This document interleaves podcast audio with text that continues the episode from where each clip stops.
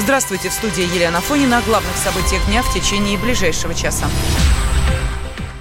Киеве допустили подписание договора по транзиту российского газа до конца года. Министр энергетики и защиты окружающей среды Украины Алексей Аржель назвал продление контракта абсолютным приоритетом для Украины.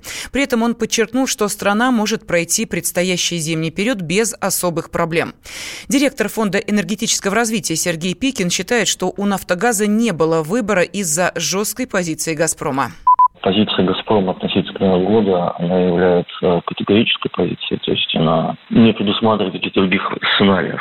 То есть это может быть год, может быть меньше, но точно не 10 лет, как хотел «Нафтогаз». Тут две жесткие позиции с разных сторон. С одной стороны, по поводу неприемлемости обнуления взаимных обязательств от «Нафтогаза», даже со стороны Украины в целом. Вот, со стороны «Газпрома», потому что контракт должен быть краткосрочным. В принципе, те же самые деньги, 3 миллиарда долларов газа. Вопрос, конечно, по какой цене рассматривать. Наверное, если брать реальные деньги и поставка бартером, то бартер оно может быть выгоднее, если цена будет какая-то адекватная по бартеру потому что в этой цене есть и прибыль «Газпрома», в том числе, он продает этот газ. Не знаю, мне кажется, он бы лучше отдал не прямой поставкой газа, а просто большей скидкой на газ. И на какой-то более длительный период получается, что эти 3 миллиарда так и получились бы, с одной стороны. С другой стороны, «Газпром» поставил бы, наконец-то, нормально на Украину газ по реальной схеме, по прямой схеме. В «Нафтогазе» предложили «Газпрому» рассчитаться по долгам прямыми поставками газа. По словам исполнительного директора украинской компании Юрия Ветренко, условия должны соответствовать нормам, принятым в Европе. Он также напомнил о задолженности «Газпрома» в 3 миллиарда долларов и подчеркнул, что принять долг могут как деньгами, так и поставками российского топлива. База данных и база данных и вообще всем этим база данных. В Кремле прокомментировали идею расширения пределов самообороны, как заявил пресс-секретарь главы государства Дмитрий Песков в администрации президента сформирует свою позицию по законопроекту после внесения документов в Госдуму и изучения его экспертами. Ранее с предложением расширить границы допустимых пределов самообороны выступил лидер ЛДПР Владимир Жириновский. По мнению депутата, у россиян должна быть возможность защищать себя, свой дом и семью доступными средствами. Он отметил, что сейчас люди, обороняющиеся от преступников, сами получают реальные сроки граждане, которые э, могли бы свою жизнь защитить, семью, дом от бандитов, грабителей, насильников, часто в итоге сами оказываются за решеткой.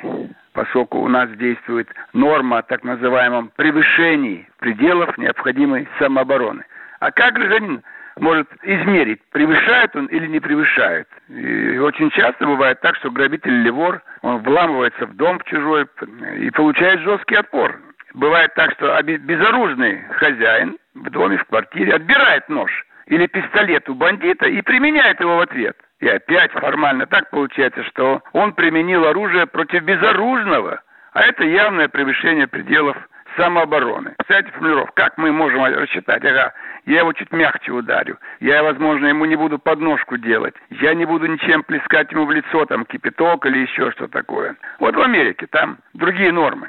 Там э, мой дом, моя крепость. Я вижу твои намерения грабить, я тебя не знаю, я тебя предупреждал. Все, я стреляю.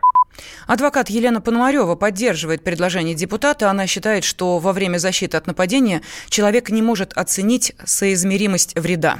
Эти дела относятся к категории небольшой и средней тяжести. И не всегда у лица есть возможность оценить а, в, ежесекундно, да, насколько будет а, тот вред, который он причиняет, а, соразмерен тому вреду, который причиняется ему. И а, если бы на него не нападали, безусловно, бы такой реакции не было. Вот а, в других странах, например, я знаю, что если лицо застигнуто на месте преступления и совершается, допустим, с ножом на него, а как бы замахивается, и есть реальная угроза жизни и здоровью, то, в принципе, если причинишь вред здоровью вплоть до того, что лишишь его жизни, соответственно, тебя не привлекут к ответственности. Поэтому я думаю, что этот законопроект, он, в принципе, соразмерен э, нашему времени, нашим реалиям.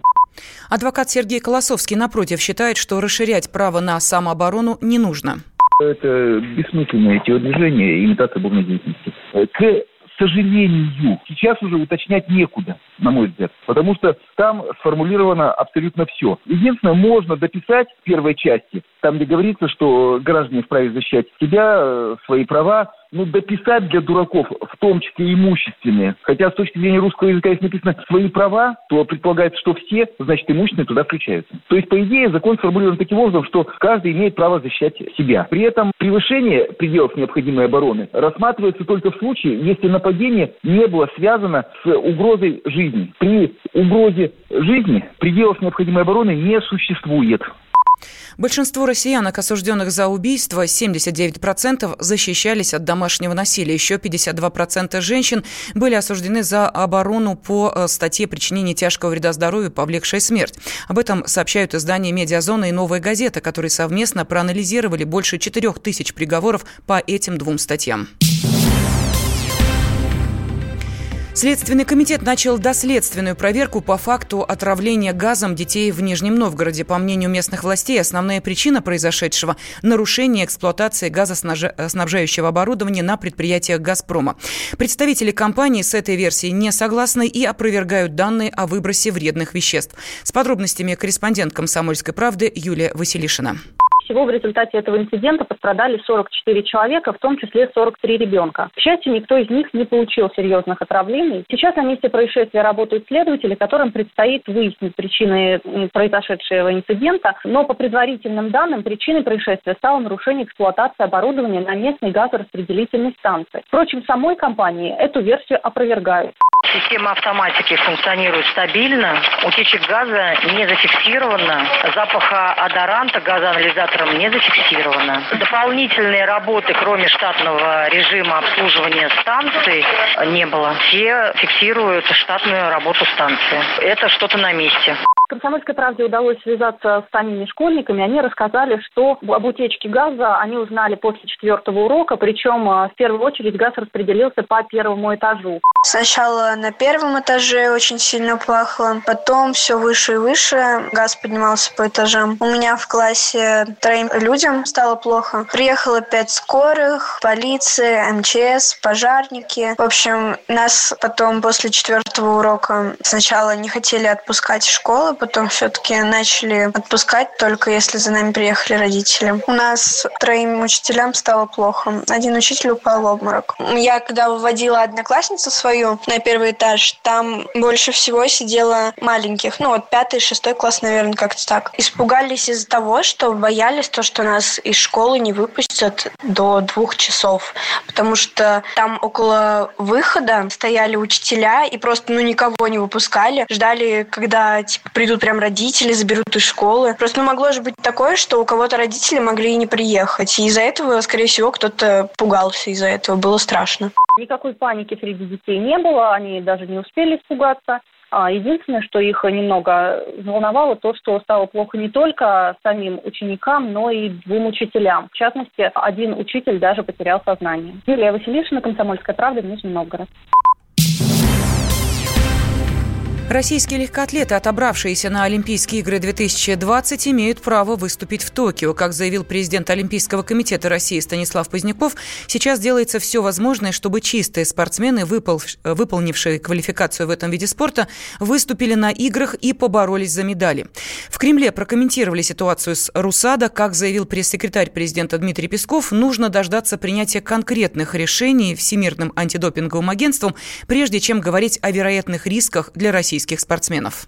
Наши спортивные власти соответствующие находятся в контакте, имеют в виду и дальше находиться в контакте и взаимодействовать с э, международным спортивным сообществом и с ВАДой. Пока никаких решений нет. Э, вы знаете, что Российская Федерация предоставлена все необходимые ответы на те вопросы, которые были заняты. Давайте дождемся результатов анализов, ответов, которые были подготовлены российской стороной. Ранее сегодня в эфире радио «Комсомольская правда» гендиректор РУСАДА Юрий Ганус сказал, что российский спорт столкнется с невероятными санкциями в ближайшее время. Он отметил, что его не удивило решение Всемирного антидопингового агентства о возможном непризнании РУСАДА Кодексу соответствия. Россия действительно не выполнила необходимые условия и, согласно юридической логике, так и должно было произойти, подчеркнул руководитель организации. Также Юрий Ганус рассказал о том, кто мог подставить российский спорт. База данных и вообще все материалы Московской лаборатории находятся под контролем Следственного комитета, то властные полномочия этих людей были достаточно существенны. Никто не может зайти в Московскую лабораторию просто так, и тем более уж э, дойти там до серверов, которые хранят эту информацию. Трагедия заключается в том, что у нас достаточно именно спортивных функционеров, специалистов, тренеров, которые руководствуются принципами чистого спорта. Но спортсмены должны участвовать в любом виде. Их ответственность была подготовиться к Олимпиаде, а ответственность чиновников обеспечить, чтобы они шли под флагом и гимном. Комитет Всемирного антидопингового агентства рекомендовал исполкому лишить РУСАДА статуса соответствия Всемирному кодексу. Но окончательное решение примут на заседании 9 декабря. В качестве самых негативных последствий для нашей страны может быть пропуск двух Олимпиад 2020 и 2022 года. Мужчина и женщина. На каждый вопрос свое мнение. Говори, говори, что ты? Почему именно сейчас? Они в 14-м, когда начали Донецк и Луганск долбать так, что пух и перья летели. Так ты сейчас-то ему зачем этот вопрос задаешь? Я задаю вопрос. Тихо. Ч. Накал страстей на радио «Комсомольская правда». Семейный подряд Норкиных в поисках истины. По будням в 9 вечера. Просто о сложном в программе «Простыми словами». Да я не Америку открываю. Я, я не понимаю, когда этот беспредел закончится. Не знаю.